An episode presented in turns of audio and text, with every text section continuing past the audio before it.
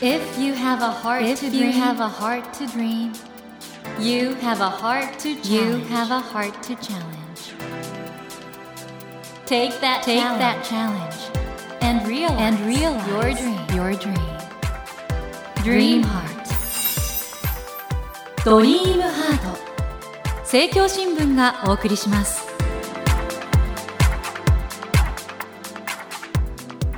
皆さんこんばんは茂木健一郎です 東京 FM のスタジオから全国38局ネットでお送りしています。ドリームハート。この番組は日本そして世界で活躍されている方々をゲストにお迎えしてその挑戦や夢に迫っていきます。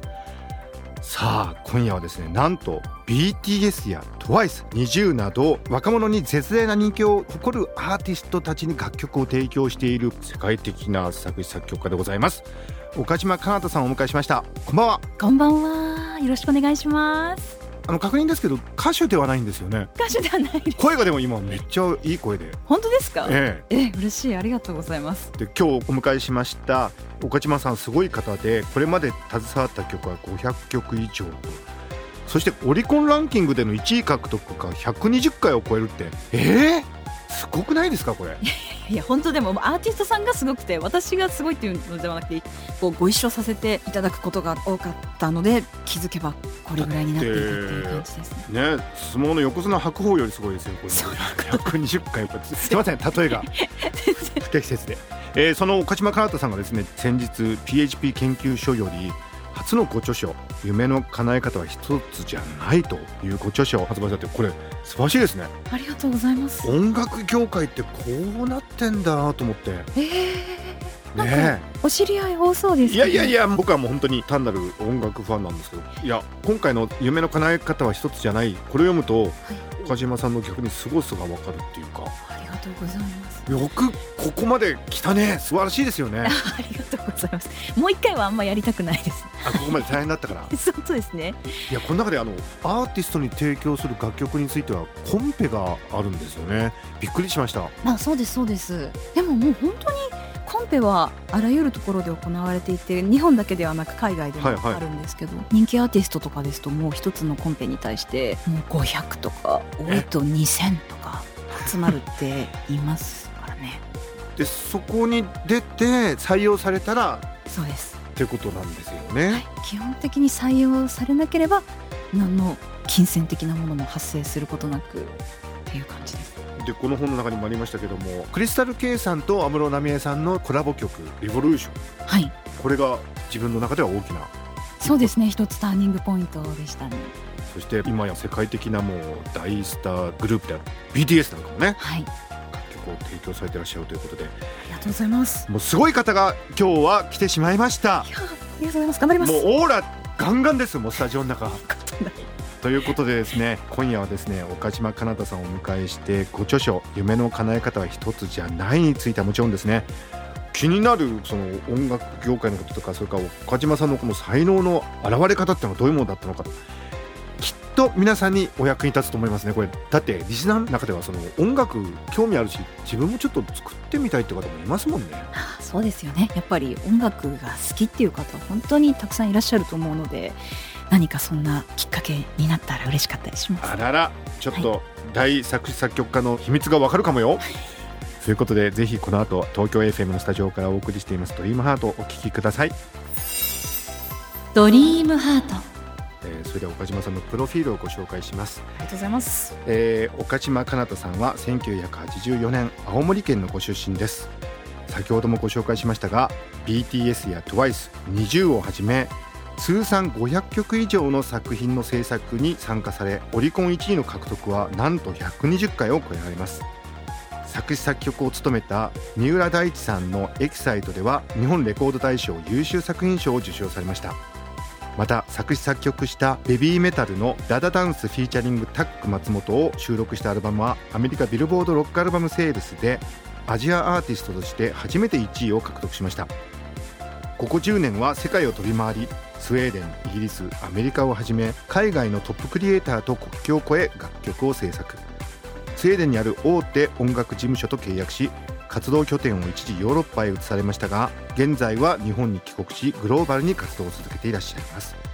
ということで実は岡島さん最初から天才でもうキラキラっていうんじゃなくて随分苦労した時期もあったっていうのが今回の夢の叶え方は一つじゃないっていうね。ありがとうございます。本の中に書かれてるんですけど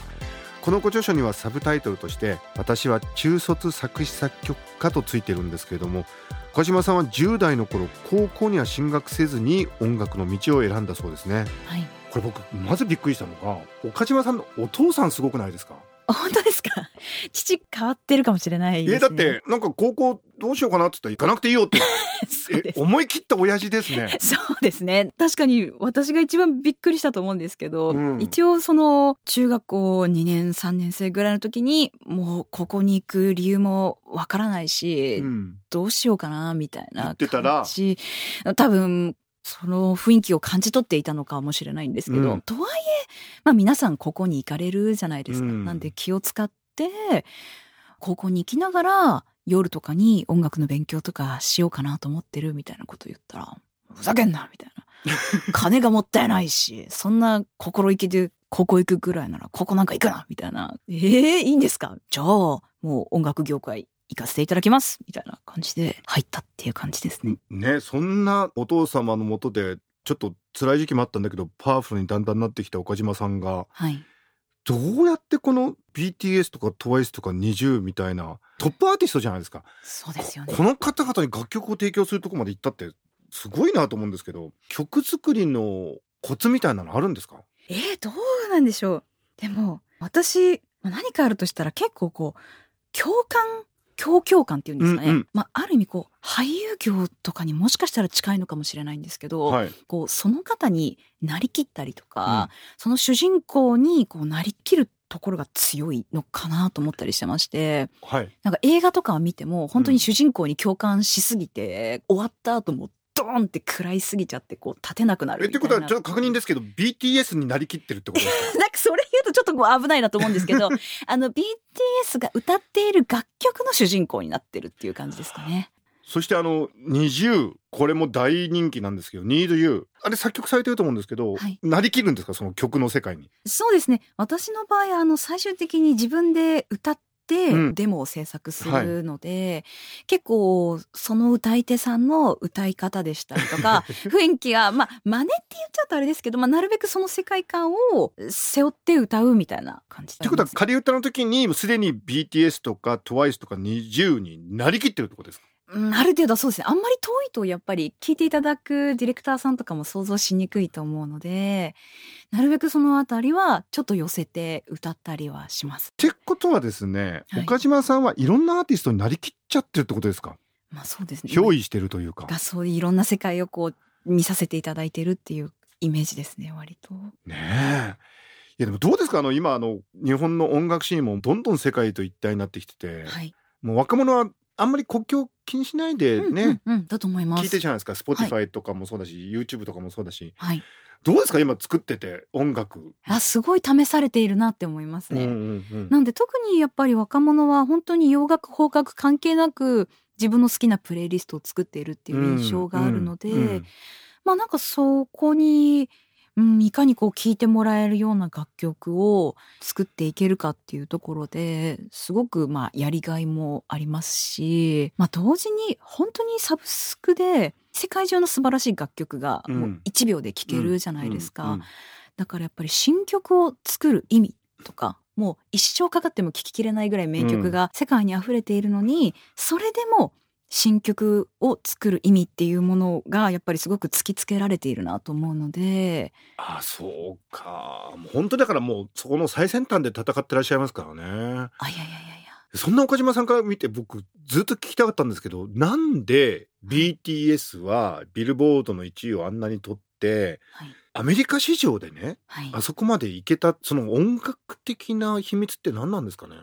いろいろ合わさってだと思いますけど、うん、一つあるのはやっぱり長年のアメリカの音楽の研究とそのアメリカの音楽と K-POP のその融合のさせ方を研究しては実験というか、まあ、リリースという形でいろんな形で世界に届けて、まあ、その反応を見ながらどんどんアップデートを続けていった結果なのかなとは思いますね。あじゃあもうものすごいみんな頑張ってんですね。いやもう本当に長年の研究とあとはまあやっぱりその BTS さんならではのああいうこうストーリーといいますか、はいはい、まあこういろいろミュージックビデオでしたりそれぞれのアルバムのコンセプトとか、うんうん、そういうものが本当に緻密に練られていると思うので、まあ、そのあたりの熱量だったりとかが世界に届いた結果なのかなと思ったりしますね。あの古くなりますけど坂本九さんの「上を向いて歩こうが」はい、あのすき焼きソングっていう名前になってますけど、はい、ビルボードで1位取って。うんうんで BTS は韓国語の楽曲が1位になったりするじゃないですか。はい。この辺りすごいですね。いやすごいと思います本当に。でもある意味そこがまあ日本もそうですけど、うん、言語関係なく聞く文化みたいなものが、うん、どんどん育っているのかなとも思いますよね。時々アメリカでも、まあ、今だとラテンの音楽もやっぱり流行ってますし、うんうん、時々フランス語の楽曲もヒットするようにこれからも韓国語や強いては日本語の楽曲もグローバルヒットになっていくといいなとは思いますね。ね茂木健一郎が東京 FM のスタジオから全国放送でお送りしています「ドリームハート今夜は岡島かなたさんを迎えてお話を伺っています。ドリームハートどうですか？あの今音楽の聴かれ方ってもちろんだからそのストリーミングとかそういうのもあるんでしょうけどラジオから偶然聞くっていうような聞き方もありますもんね。ああると思います。私とかそれこそもともとラジオがすごく好きで、ね、中学生の時とかすっごく聞いていて、はいはいはい、で大人になってからも聞いていたんですけど、うん、コロナ禍に入って、うん、よりまた聞くようになりましたね。お家にいる時間が長くなって、はいはい、人が話している、うんうん、そのなんか雰囲気とかをやっぱり味わいたい時とか。ありますよね。そうですね。なんかそういう時に結構かけることが多くなってそうするとやっぱり YouTube でも何でもそうですけど、うん、どうしても自分の好きなものばっかりおすすめされちゃうじゃないですか、パーソナライズされて、うん。うん、どうしてもすっごく売れて何千万回再生もされているのに一回も聞いたことがなかったみたいな曲って本当にたくさん出てきちゃうと思うんですけど、うん、やっぱラジオ聴いていると全然自分の知らないところからの曲とかが聞く機会が増えたりするので、大切だなって思ったりしてますね。あの今あの岡島さんから音楽シーンってどう見えてるのかなと思うんですけどまあ本当 BTS がだから日本に来てくれて日本語でも楽曲歌ってくださってた時期からいつの間にかもうアメリカの音楽マーケットのど真ん中に行っちゃったプロセスって我々見てるじゃないですか、はい、ああいうなんかドラマチックな変化ってこれからも起こるんですかね？起こると思います。各グループがもう世界を目指して最初からもうものすごくトレーニングを重ねてデビューしたりしているので、うん、もちろん BTS さんもこれからも人気あると思いますし、うん、まあ、同時にいろんなグループだったりアーティストさんが海外へのヒットを向けて動いていくと思いますけどね。あの今注目されてる動きっていうか例えばどこら辺からこういう形ですごいアーティスト出てくるんじゃないかっていう予想みたいなのありますか、そうですね。まあ、K-POP のアーティストはこれからももうどんどん出てくると思います。うん、例えば今注目されてますあの BTS さんと同じ事務所の NewJeans っていう女の子たち、彼女たちとかはもうビルボードにも入ったりしているんですけど、なんかより世界的なグループになっていくだろうなと思いますし、同時に東南アジアのグループとかも秒読みなんじゃないかなと思って秒読みですか？まあもともとは多分 J-POP だとも思うんですけど、影響されて生まれたボーイズグループとかガールズグループいろいろいて、で、向こうは向こうで今度、あの、もともとこう、お国柄ちょっと多国籍だったりもするじゃないですか。だからいろんな色のあるメンバーがいるグループとかいて、面白いですし、音楽性もこだわっていたりして、彼らとかがまた TikTok とか YouTube とかをきっかけにグローバルヒットになっていくっていうのもあるんじゃないかなと思いますね。あのこのご著書「夢の叶え方は一つじゃない」の中でもねその音楽の作られ方って今作曲の方もなんか、メロディーをご自身が作られて、そのトラックメーカーの方がいろいろビートとかあそうですそうです担当されてるってことで。はい意外とそのチームで作る感じなんですか？そうですね。結構その分業制みたいな感じで、うんうん、まあ、それぞれのこうスペシャリティを生かすじゃないですけど、うん、私も、まあ、いわゆるそのビートを作ったり、トラックを作るっていうのは過去やっていた時期もあったんですけど、ええ。それよりも歌詞だったり、メロディーだったりの方がこう毎日作ってて楽しいですしアイディアがこうどんどん出てくるみたいなところがあって、反対にトラックはもう一生作っていきたいけど歌詞は1ミリもやりたくないみたいな 方ってやっぱりいらっしゃるんですよね。なんでそういう方と、まあ、それぞれのこう強みを生かして作っていくっていうのが私はすごく楽しくって。でしかもプロジェクトによって変えてるっていう感じですね。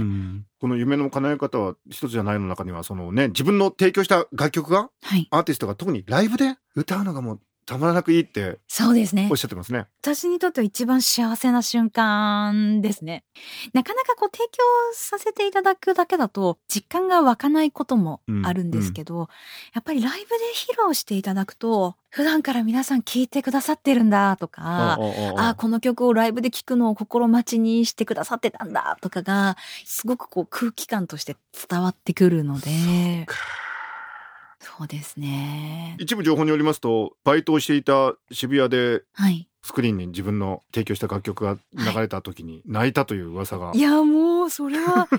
多分引くぐらい泣いてたと思います。それ何の楽曲だったんですか？それはですねソエルさんの To You っていう楽曲だったんですけど、偶然出てきちゃったんですね。そうなんですよ。出勤してる時に、うんうん、ボーンってミュージックビデオ流れて、うん、ちょっと状況が飲み込めなくなって固まって。あまさか自分が作ったのがそこで出てくると思わなかった思わなかったですね。あんまりそういう経験を今までしたことがなかったですし、